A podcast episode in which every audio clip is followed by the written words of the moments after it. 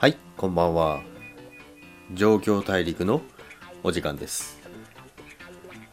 今日はですね、ま仮想通貨、まあ、全体に関してなんですけども、まあ、それぞれ、まあ、個別の通貨も少しだけお話ししようかなと思いますけども、まあ、最初 IOST ですね。弱大好きの IOST ですけども、まあ、やっぱ3.5円ぐらいまでは普通に落ちてきますよっていう前回の、えー弱速報でも言いましたけども、まあ、しっかりそこまで来ましたね。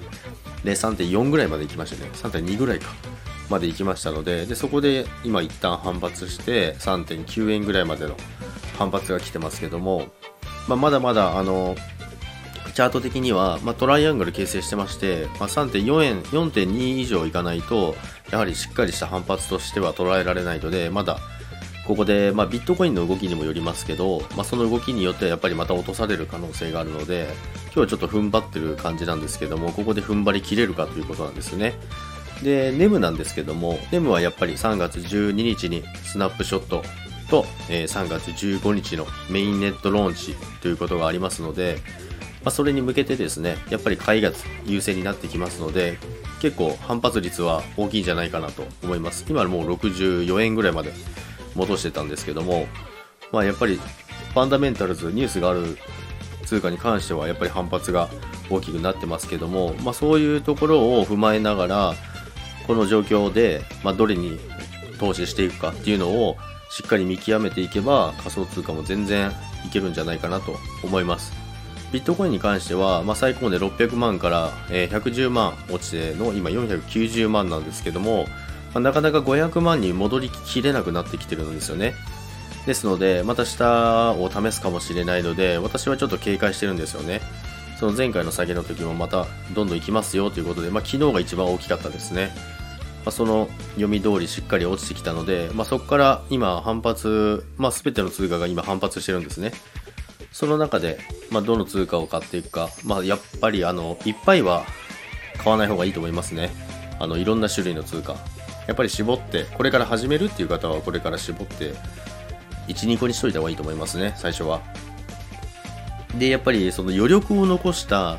あの投資にした方がいいかなと思います。そのすごいやる方が増えてきてるんですけども、あのまあ、例えばコインチェック解説しましたって言って、で全額一気に買っちゃう人がいるんですよね。でしかも弱に言わないで、もう買っちゃいましたって。で、iOST も5.8円ぐらいで買ったんですよね。5.8円ぐらいで買って、で、全部買っちゃ買ってしまったので、そのドルコスト平均法とかも、そこは使用できないですよね。その、下がったら買い。そういうところがちょっとできなくて、身動きが取れなくなってしまうんですよね。まあ、それはすごいもったいないので、やっぱり、まあ、今だったら結構、まあ、6割、7割ぐらいの資金は投入してもいいと思いますけども、でもやっぱり、もう一度の下げが来るかもしれないので、そこを注意しながら、次の下げの時にしっかり資金投入できるようにやっていけば、まだまだ全然いけると思いますので。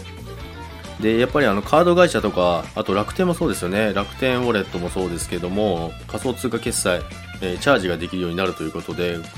どんどんあの国内でもですね、そういうのが、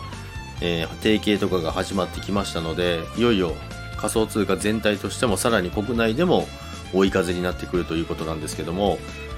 まあ、それに向けてですね、やっぱりいろんな企業があの仮想通貨に興味を持ってですね、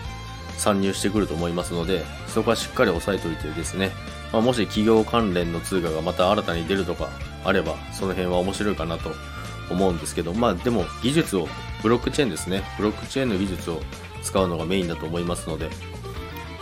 ということでね、今日は、まあ、IOST、NEM、ビットコインについてなんですけども、まあ、その辺、まだちょっと気をつけておいた方がいいかなという価格帯価格帯なので、ご注意ください。それでは、今日も聞いていただき、ありがとうございました。それでは皆さん、さよなら。